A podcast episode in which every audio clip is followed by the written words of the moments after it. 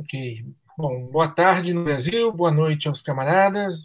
Lucas, Fred, Vilela, um prazer revê-los, mesmo que desta forma. Saul, um prazer conhecê-lo.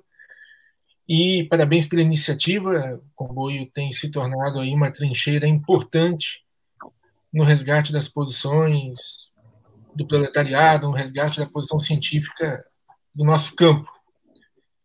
E, bom, só uma breve apresentação. Sem Flores é um coletivo marxista que tenta aqui no Brasil resgatar os princípios do marxismo, os princípios da posição científica do proletariado, desenvolvido uma prática adaptada, integrada a esses princípios, né, com base nesses princípios, integrar-se às classes dominadas, centralmente a classe operária, pelo seu papel de vanguarda na capacidade de enfrentar o inimigo de classe, para que junto, né, para que nesse processo a gente possa caminhar no sentido de reconstruir o, o, o Partido do Proletariado, o Partido Comunista no Brasil, um instrumento de luta da classe operária. É, e, assim, se há algo que acho que a gente já pode colocar como uma, além de outros aspectos, mas um aspecto importante e central do nosso processo foi, foi o encontro com a posição do Francisco. Né? Ana Barrada estamos assistindo, sabe disso, há 10 anos atrás, mais do que isso até, uns 12 anos atrás, quando tivemos conhecimento dessa posição e resgatamos um pouco da gigantesca contribuição teórica desse, desse marxista brilhante, ímpar, não só para Portugal, não só para a Europa, como para o Brasil todo, como para o mundo todo, é, nós vimos que desde o primeiro momento era uma tarefa da nossa página divulgar as ideias do Francisco aqui, né? Então, assim, há mais de 10 anos que a gente já fez a resenha do livro do Ante Dimitrov, que a gente divulgou textos, que estimulamos a, venda da edição portuguesa ainda aqui no Brasil, que depois ajudamos na, na, divulgação em eventos, quando a Ana esteve aqui no Brasil, já três vezes, se não me engano, é, na publicação da, da edição brasileira, enfim.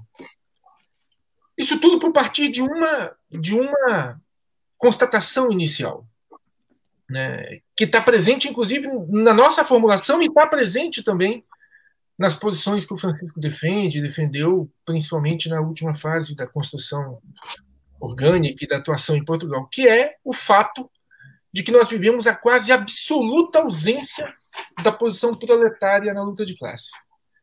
Então, esse é um dado importante a constatar. É, o marxismo é a análise concreta da realidade concreta. Nós temos que partir de um princípio real, de um fato da, da, da realidade.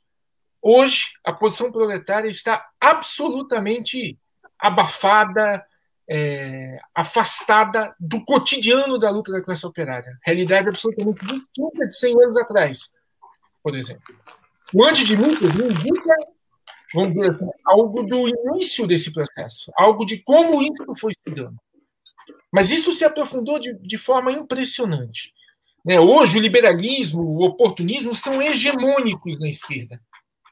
E isso se expressa principalmente na forma como essas organizações que se auto-intitulam de esquerda tentam fazer frente a uma ofensiva gigantesca do capital, principalmente na crise que nós estamos vivendo hoje.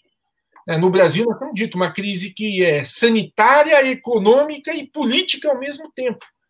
É, gera um impulso gigantesco dos capitais, da burguesia, no sentido de aumentar a taxa de exploração, de aumentar os níveis de controle, extração da mais-valia sobre a classe operária e sobre o povo como um todo. E a resistência da dita esquerda é uma resistência em que você só vê ela trabalhando com os conceitos, nos limites que o inimigo impõe. Então, o princípio que o Francisco afirma no, no Antidimitrov, que nós tentamos resgatar aqui, o princípio de que é necessário a retomada da hegemonia do proletariado na luta de classes e a construção ou reconstrução de uma organização própria, independente do proletariado na luta de classe, é um princípio que foi afastado. Né? Se você pegar hoje, é, quase que o conjunto da, da, disso que se chama esquerda, né? nem sei se poderia se chamar assim, abandonou o conceito de luta de classes, abandonou o conceito de antagonismo entre as classes, né? absolutamente constante e reproduzido quase que sempre a tese de que é possível uma, uma gestão do capitalismo que atenda aos interesses da burguesia e do proletariado, que atenda aos interesses de todos. Né? Você abandonou a, a, a, noção de revolução, de ruptura, de necessidade de revolução proletária, de superar o modo de produção capitalista, o conceito de ditadura do proletariado. Enfim, no geral, todos defendem o desenvolvimento capitalista, como se ele, por si só, pudesse atender ao conjunto das classes. Né? O que se debate muitas vezes é que tipo de desenvolvimento capitalista, como se fosse possível um capitalismo mais humano, um capitalismo com distribuição de renda, um capitalismo com, sei lá, proteção ao meio ambiente, um capitalismo com responsabilidade social, enchem de adjetivos, um capitalismo nacional, independente, soberano, autocentrado e blá, blá, blá, blá, blá. Tudo isso como resultado da fuga da necessidade de assumir a posição proletária, retomar a posição proletária na luta de classes. E essa é a tese central que está presente ali no texto do, do, do Antidimitrov, né? A gente colocou isso até no, naquela. Na, quando houve o lançamento do livro aqui. A tese central é atualizar e ratificar um dos principais fundamentos políticos e teóricos do marxismo-leninismo, o da independência do proletariado na luta de classes.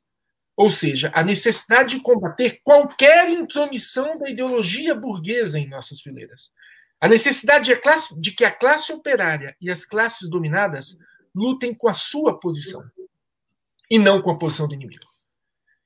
Então, te dá uma sucessão enorme de exemplos para mostrar como a ideologia pequeno-burguesa, como a posição social-democrata, foi pouco a pouco, e o marco do 27 Congresso da Internacional em 1935 é um marco é um marco importante porque ele vai ele vai é, mostrar como na verdade a organização da Internacional Comunista abandona o conceito de enfrentamento e de luta entre as classes para incorporar a tese de que ao existir um inimigo principal e importante vale construir uma unidade com um conjunto de outras posições, mesmo que esta unidade esteja dirigida por uma posição pequeno burguesa, por uma posição social-democrata, por uma posição do inimigo. Você pode dizer o seguinte, pô, mas era o fascismo. Mas isto foi replicado continuamente. Né? Os comunistas mais antigos, eu já me incluo entre eles aqui no Brasil, foram formados nesta tese. Era a unidade nacional contra o imperialismo. Era uma unidade nacional, uma unidade da esquerda contra a ditadura militar. Era uma unidade em torno da constituição da democracia, de um capitalismo livre, independente, soberano. Você tem vários equívocos ainda na compreensão dessa tese, ao achar que, na verdade, do que se trata é de desenvolver capitalismo no Brasil, ou de etapas, como se debateu na live anterior em que participei, etapas da democracia que não foram ainda vencidas e que precisariam ser superadas. Então, é o seguinte, Francisco Martins Rodrigues é absolutamente atual, como são Marx e Lenin, exatamente porque Francisco resgata os princípios que estão presentes principalmente a partir do manifesto, desenvolvidos a partir da experiência do Lenin, e para uma conjuntura mais próxima da que nós estamos vivendo. É, o Antidimitrov é de 85, mas a produção do Francisco até os anos 2000. Né, estão reunidos nas páginas dele.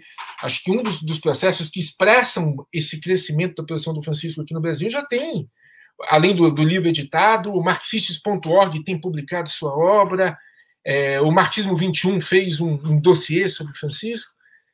Quais são, nas minhas opiniões, os aspectos centrais destas posições teóricas que o Francisco resgatou e que é necessário que a gente retome, afirme, sustente, pratique para poder fazer com que a nossa classe, a classe operária e, a classe, e as classes dominadas travem a luta de classes, por mais difícil que essa situação aparente ser, com sua posição. Não tenho ilusões com o inimigo. Eu acho que o primeiro, o antagonismo de classe é um processo objetivo no capitalismo. Né? O antagonismo de classe não é uma opção política. O antagonismo de classe não é uma alternativa que os partidos de esquerda podem optar ou não taticamente né, em uma conjuntura ou outra. Esta é uma tese extrema. vou depois citar até um trechozinho do livro do, do, do Francisco, em que ele diz exatamente isso, já se usava naquela época. E o PCdoB, por exemplo, no Brasil, usa esse, esse argumento sempre. Não há condições para a revolução. Por não haver condições para a revolução, nós podemos é, caminhar para uma tentativa de unificação com os outros setores. Então, o antagonismo de classe, vou correr um pouco aqui. A luta de classes ocorre em todas as esferas, inclusive teórica e ideológica. Luta de classe existe no processo da produção, mas se expande para o processo da luta política. E os comunistas defendem a, a posição proletária e a sua causa contra a posição burguesa. Nós publicamos vários artigos no, no Sem Flores que resgatam isso do Marx, do Engels e do Francisco, Vou lê-los rapidamente, desculpa passar um pouquinho do tempo. Mas qual é a importância disso? Primeiro, a mensagem de Marx e Engels em 1850, criticando e, e analisando os processos dos levantes em 48. Os dois falam: o Partido Operário deve, portanto, apresentar-se o mais organizado, o mais unânime, o mais autônomo possível, para não ser outra vez, como em 1848, explorado e posto a reboque pela burguesia não devem, neste processo, deixar-se subornar pelas frases dos democratas, como, por exemplo, que assim se divide o Partido Democrático e se dá a reação à possibilidade da vitória. Isso nós vamos ouvir nos próximos anos aqui no Brasil, já ouvimos sempre e vamos ouvir de novo. Com todas essas frases, o que se visa, e são Marx e Engels, é que o proletariado seja mistificado. Os progressos que o Partido Proletariado tem de fazer, surgindo assim como fosse independente, são infinitamente mais importantes do que o prejuízo que poderia trazer a presença de alguns reacionários no parlamento. O Lenin, rapidamente também, jamais reduziremos nossas tarefas ao apoio às palavras de ordem da burguesia reformista em voga. Perseguimos uma política independente e apresentamos apenas as reformas que são, sem dúvida, favoráveis aos interesses da luta revolucionária, que sem dúvida aumentam a independência, a consciência de classe e a eficiência na luta do proletariado. A ideia fundamental do oportunismo é a aliança ou a aproximação, por vezes o acordo, o bloco, entre a burguesia e o seu antípoda, e o seu antagonista principal. Essa é a tese que fundamentalmente está no Antidimitrov. Vou ler agora uma frase, já para ir concluindo, do Antidimitrov. Estou pegando aqui do livro. Só um minutinho. Segura aí, Lucas. Não, não fique muito bravo comigo. Tranquilo. Preparar tranquilo. a revolução.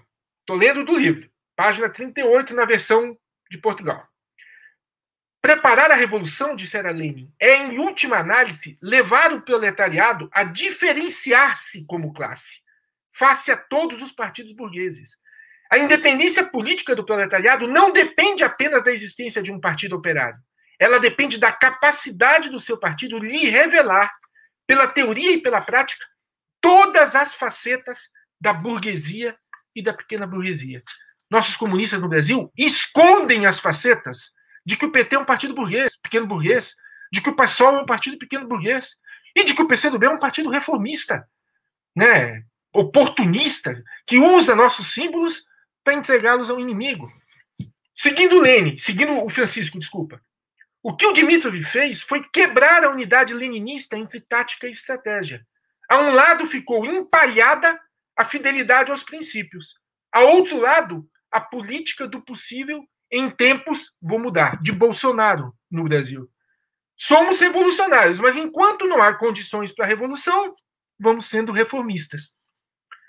A vida iria comprovar o fracasso desta política. Ao rebaixar a intervenção política do proletariado ao nível aceitável para a pequena burguesia, no âmbito da Frente Popular, os partidos comunistas aprisionaram o movimento operário e, com ele, todo o movimento popular nos limites do democratismo burguês. Castraram-no, impediram-no de se voltar a levantar.